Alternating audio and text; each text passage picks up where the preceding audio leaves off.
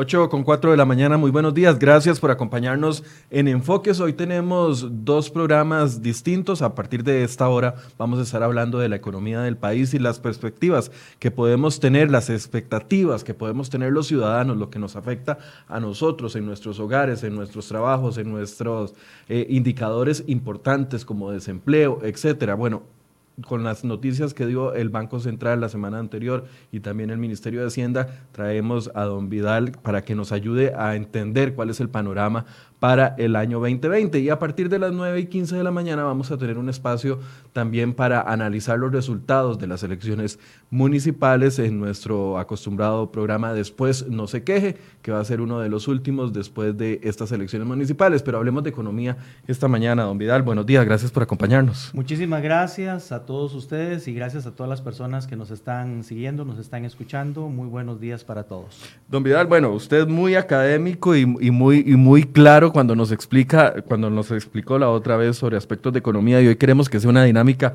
muy parecida, muy básica para poder traducir estos números grandes que nos da el Banco Central y también el Ministerio de Hacienda la semana pasada y poder entenderlo cómo se va a traducir en la vida diaria, que creo que es lo que a todos nos importa. Sí, correcto. Bueno, la noticia que nos regala el Banco Central a través de la revisión del programa macroeconómico, la presentación más bien para el bienio 2021, es que tendríamos una recuperación leve de la producción en el 2020, luego de que este 2019 tuvimos una caída importante en la producción hasta más o menos un 2.1%. Los problemas del 2019 creo que vienen engarzados desde incluso antes, desde el 2017.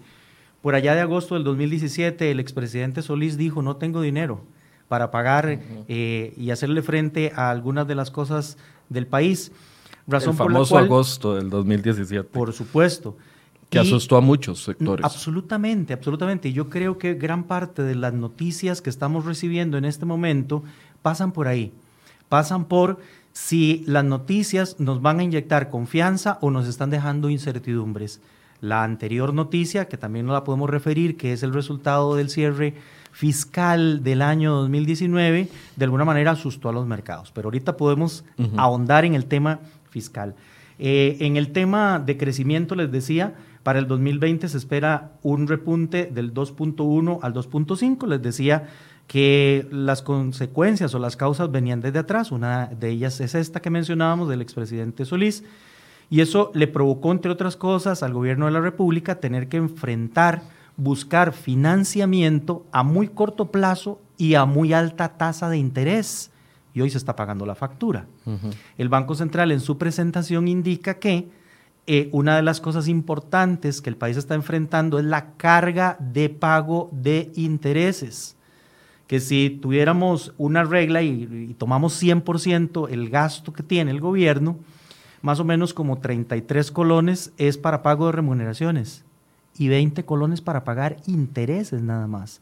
Ese dinero debería el país estarlo dedicando a otras cosas, como obra pública, como crecimiento, como fortalecimiento de la economía, el programa de reactivación, por ejemplo, pero no tenemos margen, porque los recursos están realmente muy comprometidos. Antes de, de seguir ahondando, don Vidal, cuando hablamos de crecimiento económico, ¿cómo nos afecta a los ciudadanos que haya un bajo crecimiento económico. Cuando hemos entrevistado a, varios expertos en la materia económica, nos han dicho el país podría crecer hasta un 4%, pero estamos muy bajos. De hecho, las proyecciones que se habían hecho en el 2019 no, al final no cerraron. Se había hablado de que íbamos a tener un crecimiento mayor y no lo logramos. Correcto, al inicio del año el Banco Central había previsto un crecimiento de 3.2%.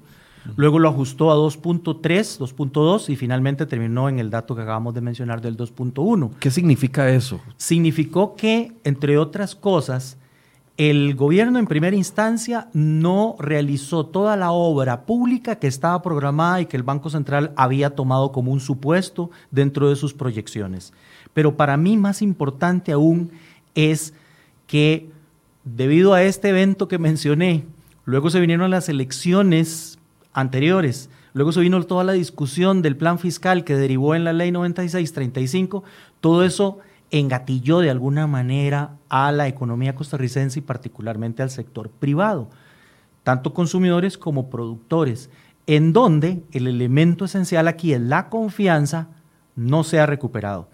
En la parte fiscal ha regresado paulatinamente la confianza y hay cosas importantes que debemos destacar. Por ejemplo, el costo de la deuda, ese que mencioné hace un momento, que subió desde eh, diciembre del año 2018, cuando fue aprobada la ley 9635 para el fortalecimiento de las finanzas públicas, Hacienda empezó a tener un panorama diferente, empezó a lograr colocar deuda a más largo plazo y a rebajar el costo. De hecho, en colones y en dólares, más o menos se recortaron los costos como tres puntos porcentuales en cada una de las monedas, dependiendo de los plazos, por supuesto, pero eso es una buena noticia de cara al futuro del país. Solo que en este caso la gripe ataca muy rápido y el medicamento va avanzando muy poco. Eh, eh, a, veces nos cuesta entender que una situación que sucedió en agosto del 2017 todavía tenga consecuencias tres años después, 2020. Así es, porque... así de sensible es la economía. Así de sensible es la economía. Es más, le voy a dar un dato. La semana pasada, el señor ministro de Hacienda, don Rodrigo Chávez, de alguna manera sorprende al mercado diciendo que Estamos terminando el año 2019 con un déficit de prácticamente el 7%. 6.96. 6.96, se, se, ha redondeado a 7 para efectos prácticos, ¿verdad? Cuando el año anterior habíamos cerrado como en 5.9%, el Banco Central esperaba un 6.2%, a noviembre llevábamos un 5.8%. Andábamos bien. Y aparece diciembre.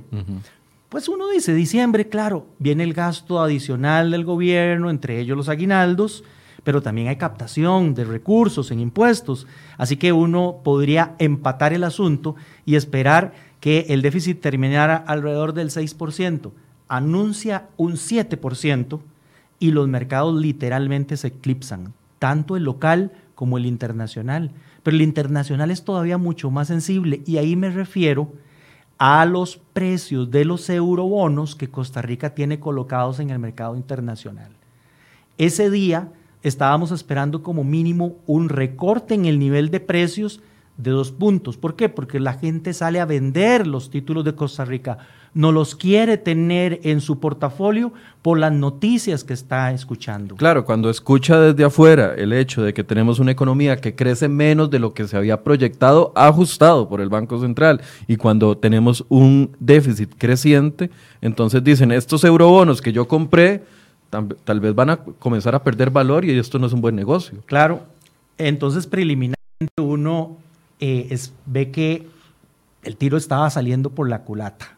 ¿Por qué? Porque el señor ministro dijo, este resultado fiscal me obliga a llevar otra vez a la sede legislativa el plan de colocación de los 4.500 eh, millones de eurobonos que quedaron pendientes para tratar de bajar la carga de intereses y tratar de seguir hacia adelante si era un plan de mercadeo para la colocación de nuevos eurobonos, por lo menos preliminarmente salió al revés, porque más bien en lugar de conseguir una rebaja en los costos, se provocó momentáneamente un alza. ¿Qué deberíamos decir en, en justicia? Bueno, que faltó tal vez ahí un poco más de ahondar profundamente en la información que se estaba entregando y ese ha sido el trabajo de los últimos días, particularmente de los analistas. Entonces, si quiere, ahora conversamos un poco del ajuste que hemos realizado eh, con relación a el déficit primario y el que debió haber sido si no se meten las sorpresas de diciembre. Antes de entrar ahí, eh, cuando sale la, cifra de un aumento del déficit fiscal ya llegando a 7, cuando sabemos el endeudamiento, lo que se nos está eh, cobrando en intereses, todos volvimos la mirada atrás al 2018 y al sacrificio que se hizo en el 2018 y que estamos haciendo los contribuyentes al pagar el IVA y todo el mundo dijo, de la reforma fiscal no sirvió, no sirvió para nada, porque están recaudando más, pero están gastando más por, por A, B, C o D. Ese es el panorama general sin entrar renglón por renglón. Y también se ha cuestionado mucho la efectividad o no, o la ayuda o no que dio la amnistía aplicada durante el 2000, bueno, que se vio reflejada ya a, inicios del 2019. Entonces, la gran pregunta de muchas personas es, ¿cómo es posible que nos aplicaron reforma fiscal, se está recaudando más y estamos empeorando en las cifras? ¿Sirvió o no sirvió? Sí, sí sirvió.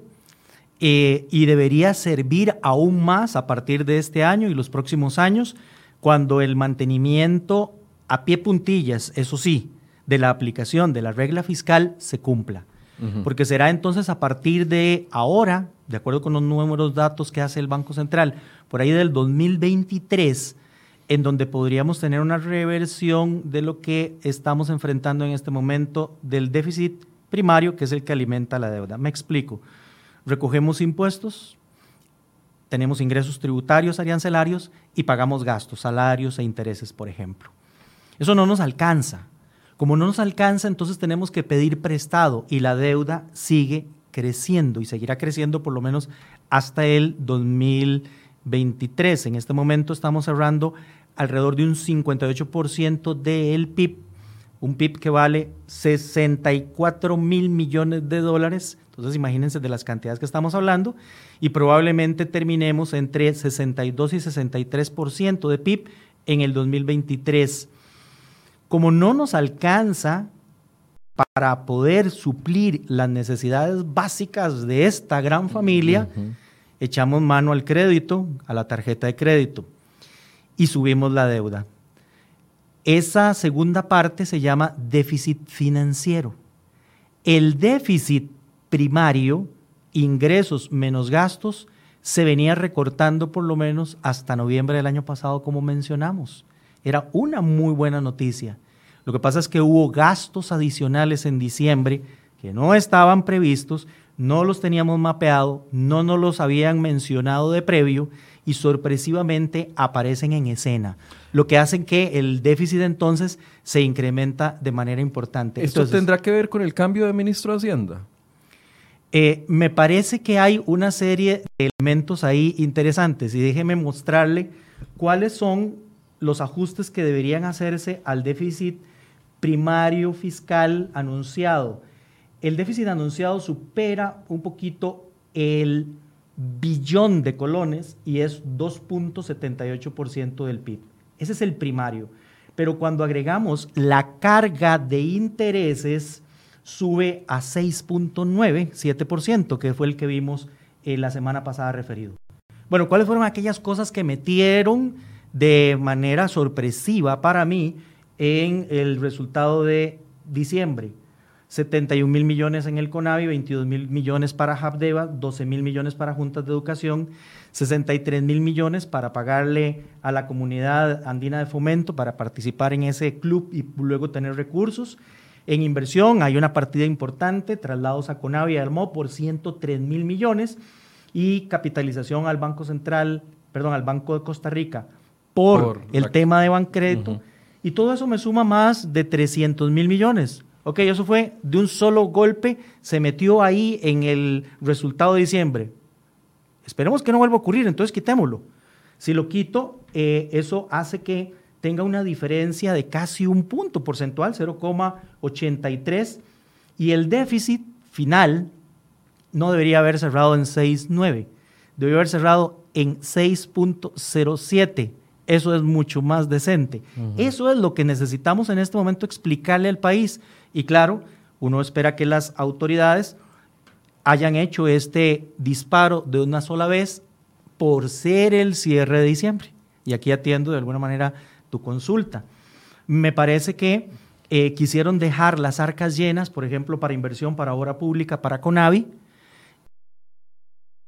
los recursos para que este 2020 podamos tener una mayor presencia de obra pública en las carreteras, en infraestructura pública y que ya los recursos hayan quedado reservados desde el presupuesto del año anterior. Ahora, todo eso sale de deuda.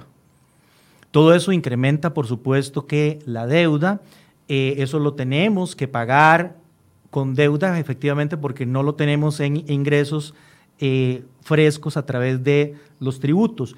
Y tampoco se promete que la economía va a crecer a un mayor ritmo para poder detraerle entonces una mayor cantidad de tributos.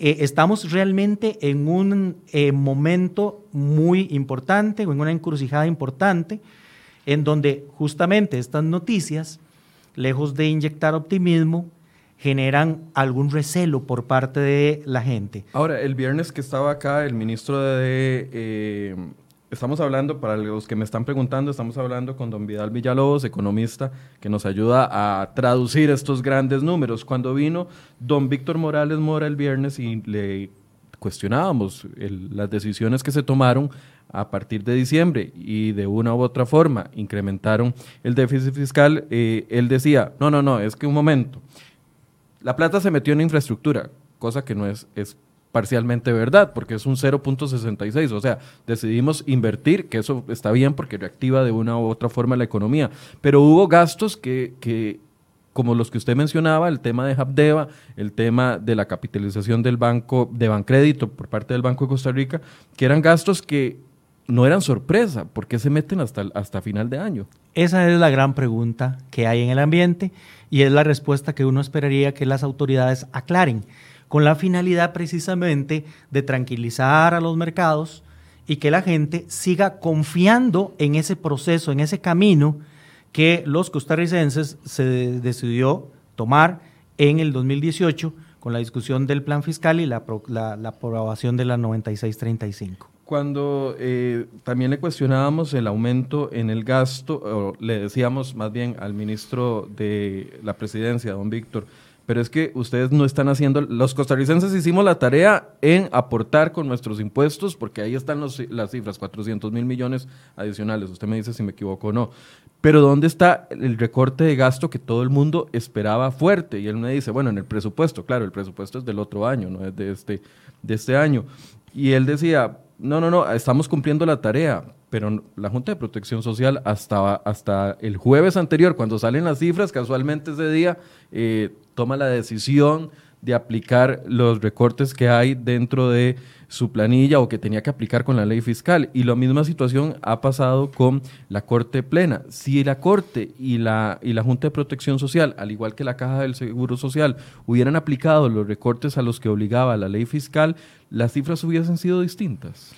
Probablemente sí, pero también hay que abonar ahí de que las cifras del gasto primario, sobre todo en salarios, ya son distintas a las que teníamos en años anteriores. Y eso lo destaca muy bien ya posteriormente el Banco Central cuando publica el programa macroeconómico y en alguna parte del programa hace todo un recuento de las reducciones que se realizaron en materia salarial y que están empezando a tener un impacto. Por ejemplo, el aumento de salarios ya no es porcentual, ahora es nominal. Una serie de pluses como las anualidades eh, y algunos otros ya están de alguna manera contenidos. Algunos ministerios han reducido el, el costo de su operación, algunos por el contrario lo han incrementado. Y ahí es donde necesitamos que todos entren, de alguna manera, como decimos, en el canasto. Y el mismo Banco Central, en eso yo lo acompaño en su informe, de que advierte de que el futuro está condicionado a que todos entren. si, hay alguna, todos cumplan. si hay alguna parte del Estado que no se apunte al ajuste que está intentando hacer el país para sanear las finanzas públicas, las proyecciones y los resultados que está lanzando a futuro, evidentemente van a quedar comprometidos. Por eso, entonces, en esa, en esa lógica que tenemos los ciudadanos de pedir recorte de gastos y pedir recorte de gastos, porque claramente el dinero no alcanza, si en este nuevo año se comienza a reflejar eh, la aplicación completa del recorte de gasto en, en remuneraciones tanto en la Junta de Protección Social como en el Poder Judicial, como en las universidades públicas, eventualmente los números podrían mejorar. No, y de hecho va a ser así, de acuerdo con las proyecciones del Banco Central.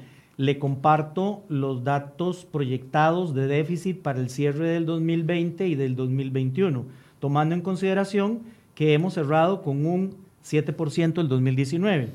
Para el 2020 se estaría esperando un recorte en el gobierno central de 5.9%. Eso es gobierno central, porque hay otras instituciones no financieras que terminan con un ligero superávit.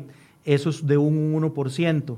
A eso hay que agregarle también el déficit que genera el Banco Central. Algunas de estas tienen que ver con una serie de políticas de materia monetaria que en momentos probablemente vamos a conversar, que tienen que ver con el manejo de la tasa política monetaria, el encaje mínimo legal y la participación en la contención de las volatilidades en el mercado cambiario. Todo eso le genera un costo al Banco Central y tiene un déficit de más o menos 0.4 eh, del PIB. Cuando sumamos todo eso, el próximo año todo el aparato terminará con un 5.3 y haciendo un parecido para el 2021 sería de un 5.1. Todavía lejos. Mientras que no metan imprevistos de última hora como lo que pasó el año pasado. Definitivamente, sin lugar a dudas, sin lugar a dudas. Me parece que el Banco Central hace un esfuerzo importante, esa es una tónica ahora de todos los bancos centrales, de mantener una comunicación muy clara y muy abierta con el mercado. Por eso están haciendo algunos cambios muy interesantes. Uno de ellos es que, eh, al igual que los grandes bancos del mundo, me refiero al Banco de Japón, al Banco Europeo y a la Reserva Federal de los Estados Unidos, anuncian con antelación las fechas en las que van a tener reuniones en las que pueden tocar la política monetaria, en este caso el nivel de la tasa de política monetaria. Y eso va en camino de mantener una comunicación mucho más abierta con el mercado. Lo mismo va a pasar con algunos informes. El informe regular de inflación que nos presentan lo van a cambiar por un informe trimestral macroeconómico mucho más robusto. Eso es en los trimestres en los que no se anuncia ni se revisa el programa macroeconómico. Acabamos de recibir el programa macroeconómico, en julio hay una revisión. Eso quiere decir que en los otros dos eh, trimestres vamos a tener información por parte del Banco Central. Pero el otro gran participante en esto es el Ministerio de Hacienda. Y si el Ministerio de Hacienda nos sorprende de forma negativa con datos como el que tuvimos la semana pasada, poco colabora en la, que la economía retome la confianza y poco ayuda a la ansiada recuperación económica del país. Antes de pasar a las tasas, que es uno de los temas que incluso el mismo eh, presidente, don Rodrigo Cuero, presidente del Banco Central, durante la presentación del económico le llamó la atención a la, banca, no solo pública, sino también privada, porque no se está traduciendo la reducción de tasas como ellos esperaban. Antes de entrar a eso, con una, ya hablamos del déficit y hablamos eh, del crecimiento. Con un crecimiento de 2.5% para el 2020, se va a poder reducir el desempleo, se va a poder reducir la pobreza, se va a poder impactar programas sociales, se va a poder invertir en obra pública.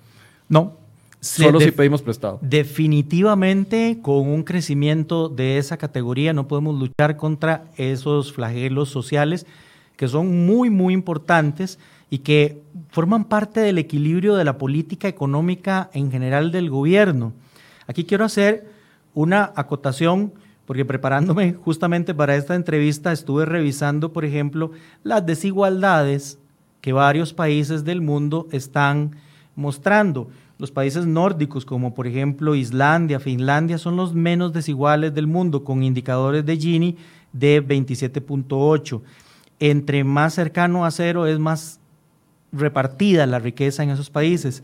Países como Chile, por ejemplo, están parecidos a nosotros. Nosotros tenemos un 48.3 igual que México y Chile un 46.6. Pero hay que tomar en cuenta también países como Perú, como Ecuador, que andan más o menos en esos niveles y que el año pasado llamaron mucho la atención porque los conflictos sociales, de alguna manera alimentados por esa desigualdad, afloraron. Y eso el país tiene que evitarlo.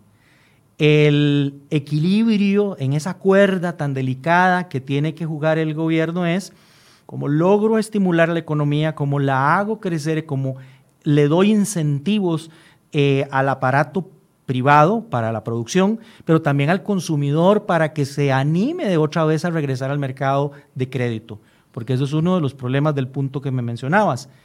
No es que no haya dinero para prestar, es que la gente no quiere pedir prestado, porque falta esa confianza. Y, o sea, hay varios sectores. Un sector que no tiene acceso al crédito por el alto endeudamiento, por el tema de, de, que tal vez está desempleado, etcétera, etcétera. Y otro sector que sí podría, pero que está renuente porque está preocupado de lo que pueda suceder en los próximos meses. Por supuesto.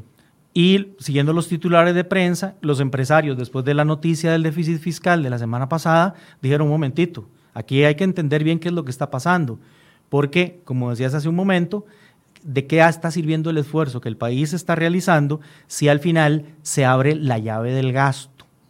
Por eso es importante la aclaración que hace un momento mencionábamos y el compromiso del gobierno, que lo ha manifestado así, de que fue un balazo nada más en diciembre y que no esperaríamos sorpresas en, los meses por venir.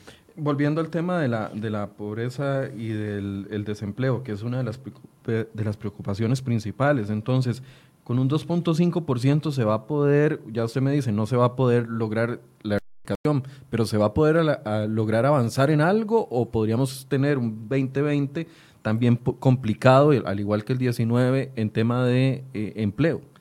Yo diría que en el 20 y en el 21 tendremos una economía con alguna relatividad pero no con un crecimiento que nos ayude a combatir ese tipo de circunstancias. o sea, los 300 mil desempleados que hay en el país muy probablemente continuarán así.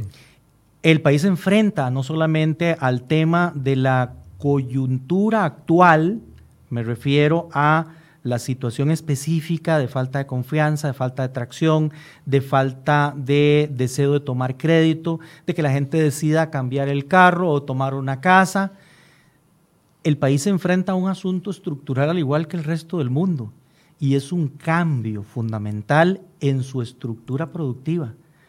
Costa Rica de lejos dejó de ser ya un país agrícola o agroindustrial. Durante mucho tiempo estuvimos apostando por las manufacturas también, pero la competencia y la globalización ha hecho que esas tareas se hagan cada vez más difíciles. El país está muy bien, en lo que es exportación de servicios, incluyendo ahí el tema del turismo. Y también nos está yendo muy bien en la exportación de productos médicos de alta categoría, que se están concentrando obviamente en zonas francas. Pero es que los regímenes especiales solo representan un 10% de toda la producción costarricense. El 90% es el resto de la economía, que es la que absorbe empleo en agricultura, en comercio y en construcción. En construcción podríamos esperar desde el aparato privado una reactivación en este año ante la baja de condiciones que el Banco Central está anunciando, entre esas la rebaja de la tasa de política monetaria, pero también aquí hay un detalle importante y es que los empresarios de la construcción, con tal de evitar el impacto del IVA en servicios de construcción, metieron un montón de permisos que están ahí haciendo fila. Eso es una inversión importante que no se puede perder y la expectativa sería entonces que echen para adelante con esos proyectos en construcción. Pero la recuperación de construcción no es para tirar las campanas al aire. Comercio, insisto, sigue con un reto muy importante para toda la estructura productiva también del país, porque las nuevas generaciones están cambiando su forma de, consumir. Entonces ya no van al mall. Pásense entonces por algún mall y vean la cantidad de tiendas que están cerradas. Ahora los chicos están haciendo sus compras a través de Internet.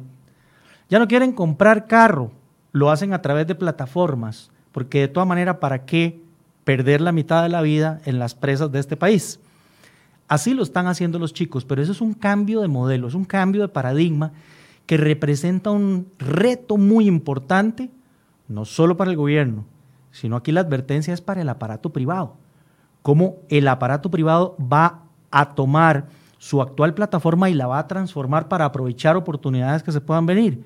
Porque aquel que se quede, se quedará ahí rezagado y tirado. Por eso, entonces, de, una u otra forma, por ejemplo, el cierre de comercios debería de preocuparnos tanto eh, cuando venía cuando vino doña Yolanda Fernández de la Cámara de Comercio y le preguntaba yo sobre el repunte que anunciaba el gobierno en ese sector, ella dice, eso lo vio el gobierno, pero nosotros los comerciantes no estamos viendo absolutamente ningún repunte. Entonces, puede ser parte de ese cambio de patrón de consumos, entonces. De alguna manera esa es la observación y la advertencia que lanzo. Es un cambio de paradigma el que está enfrentando el país y está enfrentando el mundo entero y probablemente algunas de las reglas y de las leyes fiscales y de política monetaria no van a tener el efecto que el librito decía porque hay una forma diferente de comportarse del consumidor promedio. Pero siempre hemos tenido la capacidad en nuestro país de adaptarnos y de echar hacia adelante. Para quienes ya peinamos canas, podríamos acordarnos de una cosa que se llamó Programa de Ajuste Estructural. Los PAES. Los PAES, ¿verdad? Eso es en los años 90. Correcto, que, que necesitó que la economía costarricense se ajustara a los nuevos retos globalizados. Luego hubo una época en que vivimos una maravillosa luna de miel con algún sector de manufactura, maquila en telas. Y ya se fueron. Y luego vinieron también otras de alta tecnología y también han cambiado. Solo que los cambios son más rápidos y más violentos cada vez. Como la salida de Intel, por ejemplo. Por ejemplo. Así es. Y entonces ahora estamos montados en un modelo que está dependiendo muchísimo del mercado internacional, exportaciones de productos médicos y turismo. Así que aquí es importante también ver cómo le va a los Estados Unidos, que sigue siendo nuestro principal socio comercial. Y lamentablemente, el Fondo Monetario Internacional ha recortado el crecimiento para los Estados Unidos en los próximos años. El impulso que el presidente Trump quiso dar con la rebaja de los tributos al inicio de su, de su administración. Que le funcionó bien. Ya pasó. El efecto de la medicina está pasando. Y más bien, ahora lo que se viene encima es la guerra comercial que redujo los flujos de comercio a nivel global, afectó evidentemente mucho a China, pero también le pasó la factura a los Estados Unidos. Eh, estamos en medio de todo el tema del juicio político con Donald Trump. Eso genera incertidumbre, y genera volatilidad. Vamos para las elecciones en noviembre próximo, en julio debe estar eh, electo el candidato demócrata que se va a enfrentar al presidente Trump y hoy están empezando precisamente las primarias en Iowa. Durante todo el año vamos a tener ese tema. Y aunque, por ejemplo, en Europa nos prometieron que el capítulo del Brexit medianamente estaba cerrado, porque el 31 de enero se cerró una parte, lo cierto del caso es que las reglas del juego futuras, cómo se van a relacionar comercialmente, financieramente, migratoriamente, políticamente, Gran Bretaña y Europa, eso no está por escrito.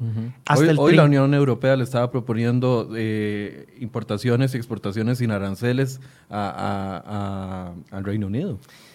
Toda esa negociación debe terminar el 31 de diciembre de este año.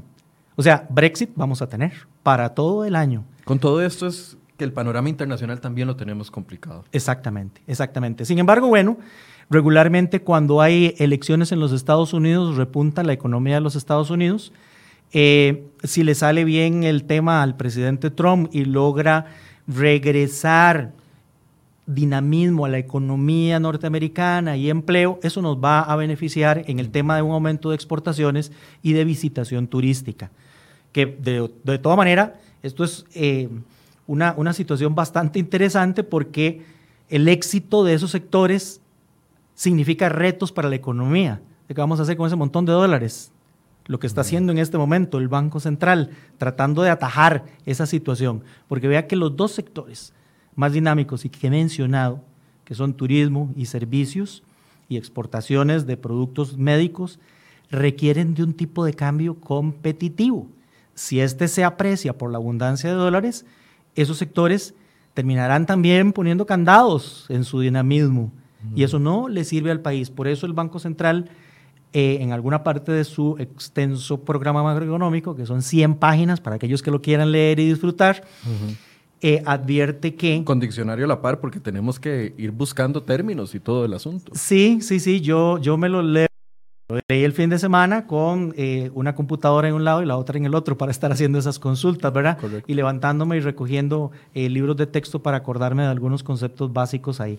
Pero vea que el Banco Central dice que tiene un reto muy importante y es que tiene que trabajar en distintos frentes, incluyendo el tema cambiario, y que va a tener eventualmente eh, que sacar la billetera para poder defender esa cantidad de dólares que se promete que van a llegar al país por turismo, por exportaciones, pero si le va bien al señor ministro de Hacienda, traeremos una nueva andanada de eurobonos, probablemente 1.500 este año o 1.000 el próximo año, según las previsiones del Banco Central, pero ya de por sí para 2020 y 2021 hay una cantidad de créditos que ya están muy adelantados y negociados y representan 2.250 millones de dólares más a la economía. Eh, entonces el Banco Central va a tener que seguir interviniendo para controlar que el precio del dólar no se dispare. Tiene tarea muy importante, muy importante en el tema cambiario. Ahora sí, don Vidal, explíquenos por qué el Banco Central le jala las orejas, por así decirse, a la banca nacional. ¿Por qué está descontento con la banca nacional cuando eh, aplicó herramientas durante el 2019 que creían ellos que iba a reactivar la economía de una u otra forma dando más créditos? ¿Por qué es que hay este encontronazo entre la banca y el Banco Central? Un Producto Interno Bruto costarricense que va a estar llegando a los 64 mil millones de dólares. No me imagino la cifra en colones. El 70% es consumo, tanto de gobierno como de las familias. Y el lubricante de ese consumo es el crédito. Resulta ser que, ya lo mencionaste hace un momento, las familias y algunas empresas consideran que ya están muy endeudadas y eso es una traba. Entonces había que hacer la tarea. ¿Qué cosas hizo el Banco Central? El Banco Central rebajó cinco veces la tasa de política monetaria para recortarla en 2.5 el año pasado. ¿Qué es la tasa de referencia? Es la tasa de referencia de política, es como el timón, es la guía que le lanza el Banco Central al mercado y le dice, a futuro estoy viendo condiciones en donde requerimos apoyar a la producción costarricense, apoyar el consumo costarricense y por lo tanto bajamos la tasa de interés. Hay muchas otras cosas ahí que tienen que verse, por ejemplo, la prospección de la inflación, que es un detalle también interesantísimo de ver porque tenemos una inflación incluso mejor que muchos países de Europa. Cerramos el año pasado con un 1,5%. La meta del Banco Europeo y la meta del Banco de los Estados Unidos es un 2%. La inflación es el costo de vida prácticamente. Claro, pero entonces eso no hay que trasladarlo a las tasas de interés y por lo tanto da espacio para que se reduzca la tasa de interés y como decía, en el 2019 pasó de 5.25 a de 5.75 a 5.25 a 5 a 2.75, perdón, pero en el mismo programa macroeconómico, el Banco Central hace un nuevo recorte de 50 puntos básicos y lo deja en 2.25. O sea, como diciendo, aquí hay una ganga, aprovechen la oportunidad que no está todos los días. Aquellos empresarios que vieron incrementar sus costos con la irrupción del financiamiento fiscal en el 2018 y 2019, tranquilos, las tasas van a estar competitivas para que ustedes puedan empezar sus proyectos otra vez. Por eso hago la conexión con el sector de la construcción. Quisiera pensar también que algunos consumidores empezarán a reactivar la compra de apartamentos, casas y vehículos para que ese sector también se reactive. Pero por ahí está la promesa.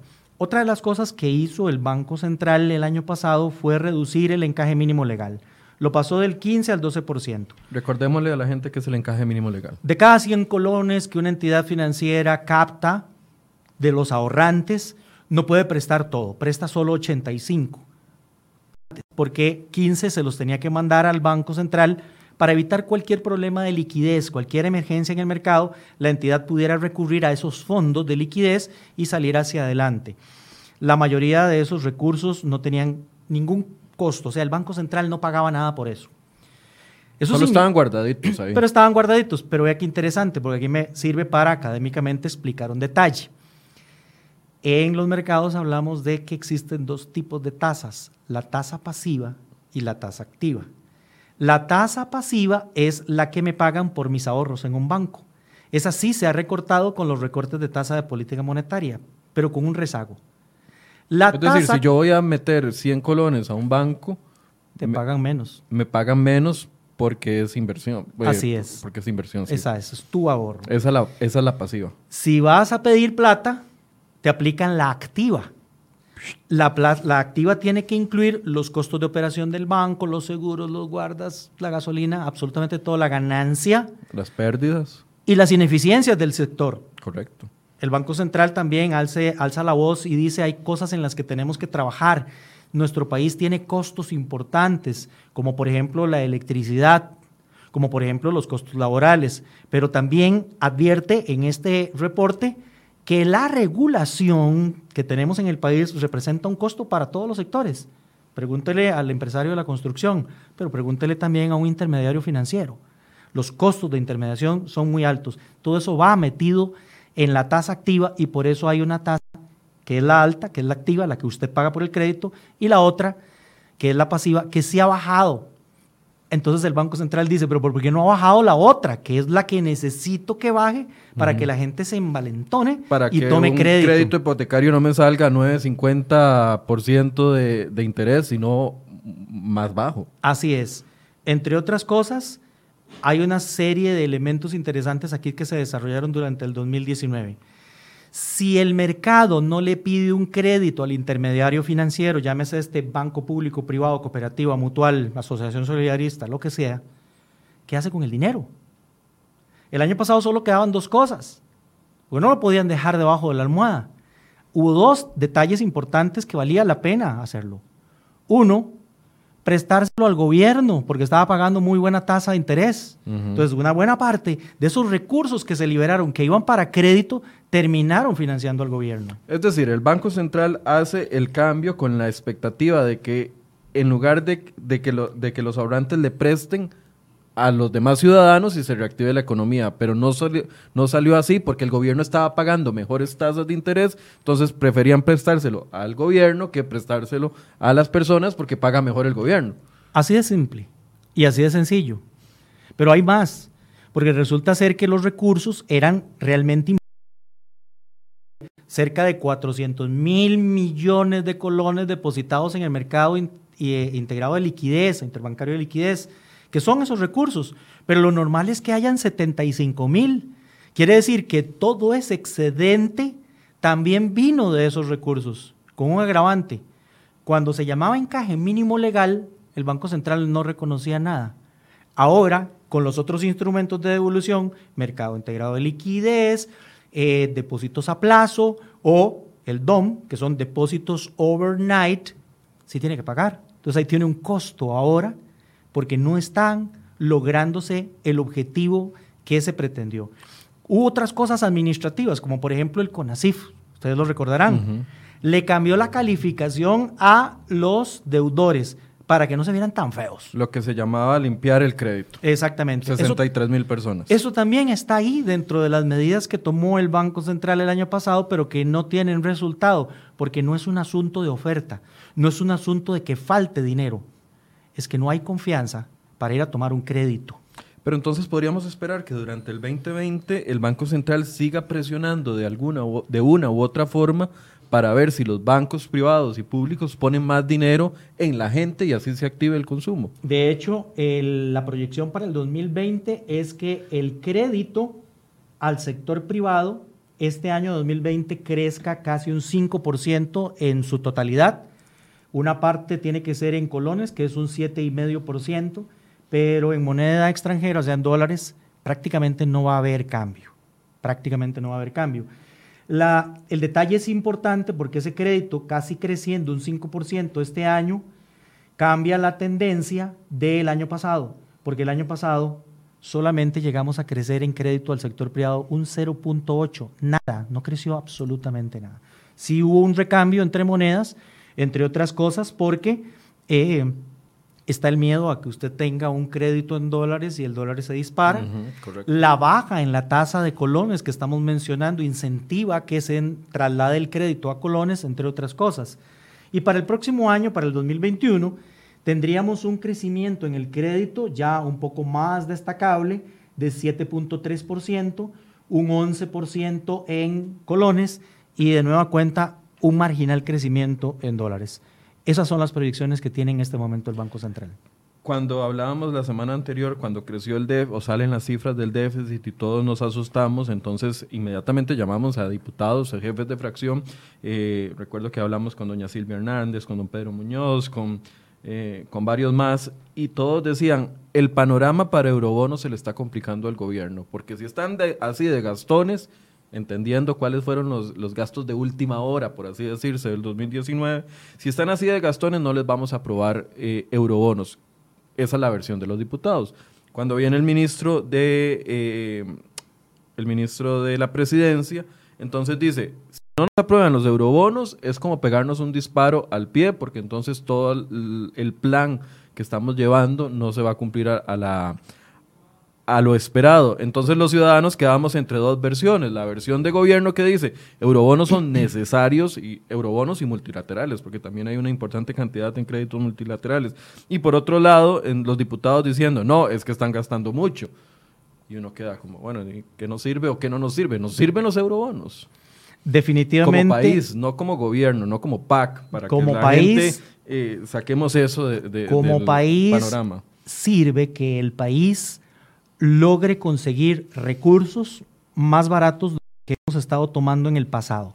Y si además se logran tomar a plazos mucho mayores, entonces eso significa que los pagos uno los diluye en el tiempo, como si fuese un, un crédito personal o un crédito de una familia. Como si yo tengo una tarjeta de crédito y decido cancelar la tarjeta de crédito y pedir un préstamo para cancelar con una mejor tasa. Y un plazo mucho mayor. Entonces te libera los recursos que vas a poder dedicar como gobierno a la reactivación de la economía. Pero muy importante también está de que usted deja de competir por los recursos locales y se los deja disponibles al sector privado.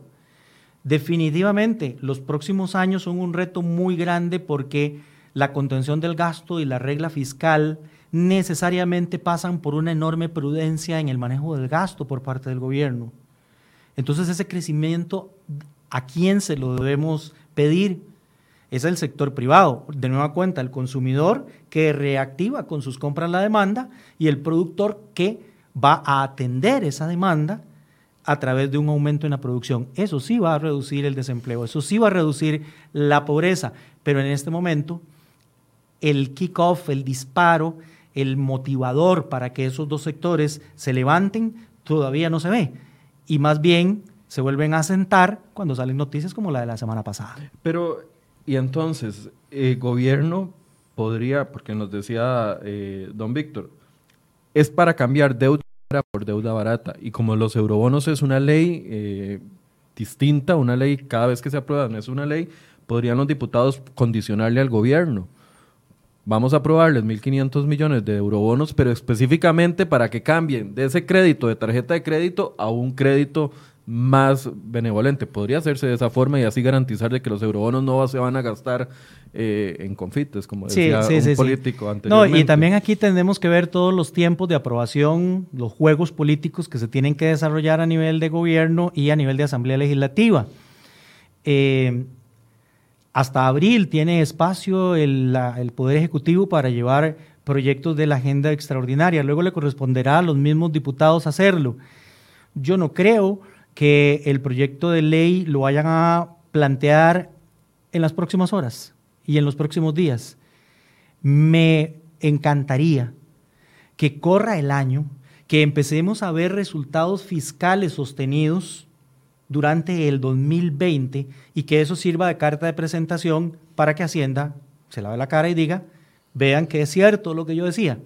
Hemos logrado una mejor contención, aquello que pasó en diciembre fue de una sola vez y fue necesario justamente para poder reactivar inversión pública y limpiar la casa. Pero qué garantía tenemos de que el ahora sí, gobierno PAC cumpla con eso.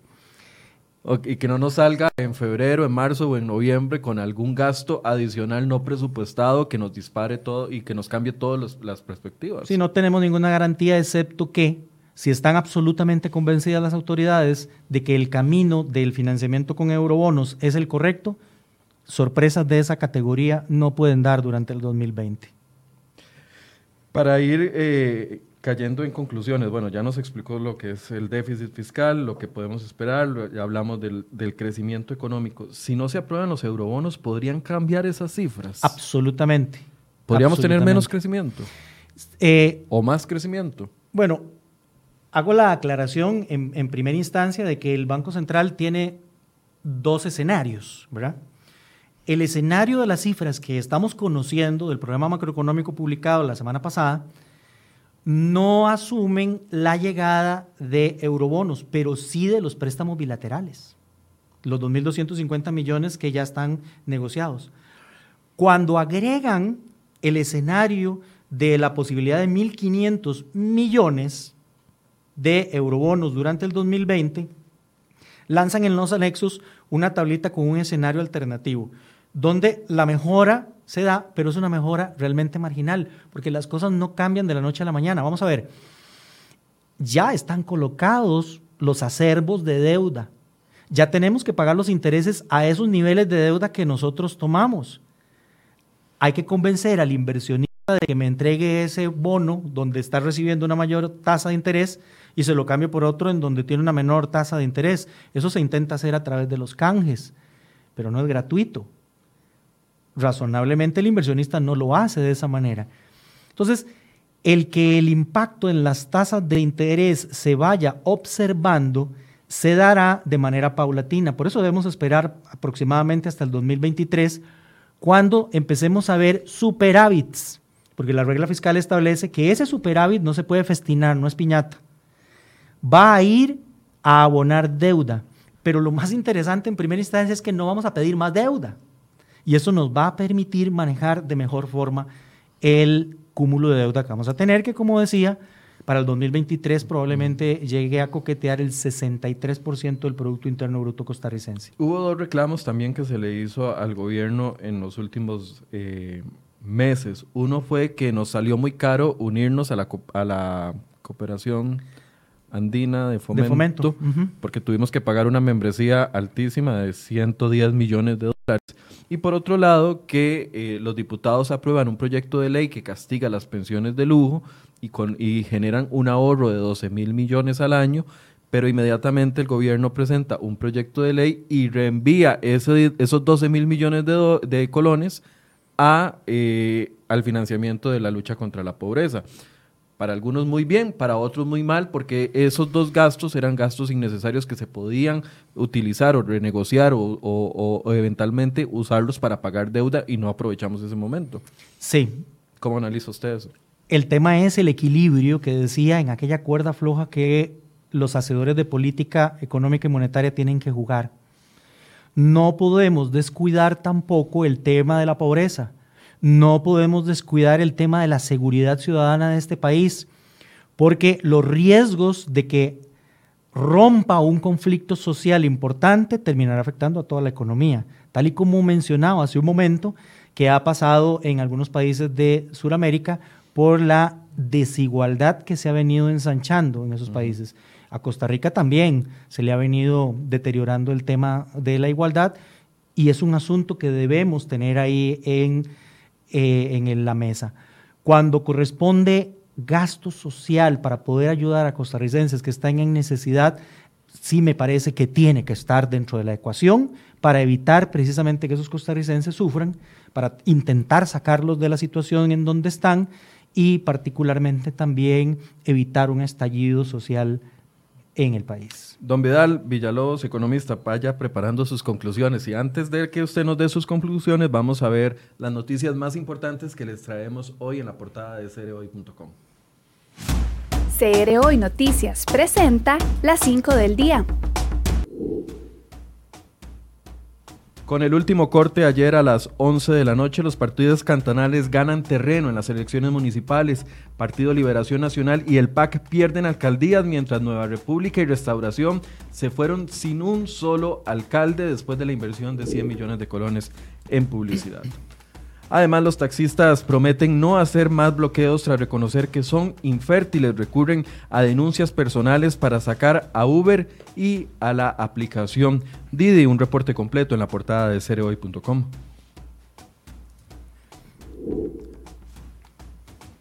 También los diputados de distintas fracciones de oposición le cuestionan al gobierno, pues en noviembre prometieron una robusta agenda de reactivación económica y ellos no la ven. Al mes de febrero no ha llegado y los reclamos siguen en esa agenda de reactivación que no ven por ningún lado. Y además la nota que les traemos en portada y que estamos explicando hoy en CR Hoy, qué hacemos o qué es un repaso por los distintos sectores de la economía para analizar cómo les va a ir en el 2020. Hay un reporte completo por cada uno de los sectores que ustedes pueden consultar en la sección de economía. Y también el Ministerio de Salud y la Cancillería estarían analizando los casos de dos costarricenses, mujeres que viven y que tienen que salir de China en medio de la creciente propagación del coronavirus. Ya se reportan 360 personas fallecidas y más de 17 mil infectados. Esa es parte de las eh, informaciones que les traemos hoy en la portada de cereoy.com y conforme vayan dando nuevos resultados del Tribunal Supremo de Elecciones vamos a ir actualizando la situación de las alcaldías. Don Vidal, entonces, para ir concluyendo, en los grandes temas que nos afectan a nosotros, ¿qué podemos esperar en el 2020 ya después de toda esta explicación amplia que nos ha dado con respecto a crecimiento, déficit, el tema del empleo, etcétera, etcétera? Yo esperaría un 2020 que consolide el camino que el país tomó que le permita demostrar efectivamente que hay una disciplina fiscal, sobre todo en el manejo del gasto, y que esto de alguna manera redunde en el regreso paulatino de la confianza de los agentes que finalmente son los llamados a reactivar la economía. Pero es muy etéreo, don, Vidal. Todo el mundo habla, tiene que regresar la confianza, pero no, no podemos decir una acción concreta que la, que la retome. Me parece que algunas cosas el gobierno puede hacer y también el aparato privado está llamado a ayudar con algunas otras condiciones. En el caso del gobierno la tiene un poco difícil porque un disparador puede ser inversión en obra pública, pero tiene restricción de recursos. Quizás la jugada de diciembre tiene su razón de ser ahí y podríamos tener entonces un impulso en obra pública. De hecho, se, se advierte, se llama la atención de que van a haber muchos focos de trabajo en el próximo año. Probablemente este año toda la Florencio del Castillo, Atillo, La Galera, estaremos viendo muchísimo esto, la circunvalación norte. Los semáforos de Guadalupe. Eso podría estar ayudando. Más adelante, la, que sigamos con la 32, que sigamos con la 27. La Caja Costarricense del Seguro Social tiene un programa de 1.300 millones de dólares para inversiones que no arrancaron el año pasado y podrían estar arrancando este año. Entonces, eso podría poner en camino a la economía. Pero, de igual manera, el eh, productor costarricense debe adquirir esa confianza en el futuro del país como para poder entonces entrar a apoyar niveles de producción mucho mayores, mucho más decididos, que generen empleo y que ayuden también en el combate de la pobreza a través de la generación de empleo. Alguien nos preguntaba qué pasará si la Caja Costarricense del Seguro Social sigue incrementando las cargas sociales y eso podría afectar el empleo. Por otro lado, alguien más nos estaba preguntando eh, si estarán los dineros, dice R. Rememo, estarán los dineros de la banca para el desarrollo incluidos en estas proyecciones. En el caso efectivamente de la Caja Costarricense del Seguro Social y de toda la seguridad social, debemos cuidarnos de no incrementar los costos, porque justamente esa es una de las cosas que el empresariado está esperando, que lejos de que el país se ponga cada vez más caro, seamos muchísimo más competitivos. Y ahí tenemos entonces que echar mano a mejorar esa competitividad que pasa, decía yo hace un momento, por mejorar los costos de la energía, la carga social y el tema de la regulación. Eh, Con solo la energía, bajando el costo de la electricidad, el tema de tomando decisiones administrativas a nivel interno de la caja para aliviar las cargas sociales y colocando el dinero que está eh, en los bancos, en la construcción, ahí habría un impulso eh, de la economía importante. Claro, y serían muy buenas señales. Serían muy buenas señales que se tomarían con todo lo contrario a la señal de la semana anterior. Y esas son las, las formas de comunicación, me parece a mí, de mandar el mensaje adecuado para que la economía se reactive. De recursos de banca de desarrollo, que me parece absolutamente importante, porque ya sabemos que el empleo grueso de este país se genera en pequeñas y medianas empresas. Así que el poder estimularles a, estas, a estos emprendedores eh, que tomen de alguna manera los riesgos correspondientes y echen para adelante con proyectos ayudará muchísimo en la recuperación del empleo. Muchas gracias, don Vidal, por esta lección que nos, que nos da y, de verdad que yo sí disfruto mucho poder entender los grandes temas macroeconómicos explicados de la forma tan amable que usted los hace para bajarlos al entendimiento de la, mayoría. Estamos para servirle las veces que necesiten. Muchísimas gracias a todos los que nos escuchan. Y aunque ya estamos en febrero, todavía me alcanza para desearles lo mejor en el 2020. muchas gracias a usted también y muchas gracias a ustedes que nos acompañaron esta mañana. Ojalá que junto con la nota que les traemos en la portada de cereoy.com y escuchando este programa usted pueda tener un panorama más amplio de lo que puede suceder en la economía del país para los próximos meses. En algunos minutos vamos a estar regresando con ustedes para un análisis de lo que sucedió en las elecciones municipales en el espacio. Después no se queje. Así que por favor eh, los invitamos a que se unan en nuestras redes sociales y también en, la, en el sitio crhoy.com.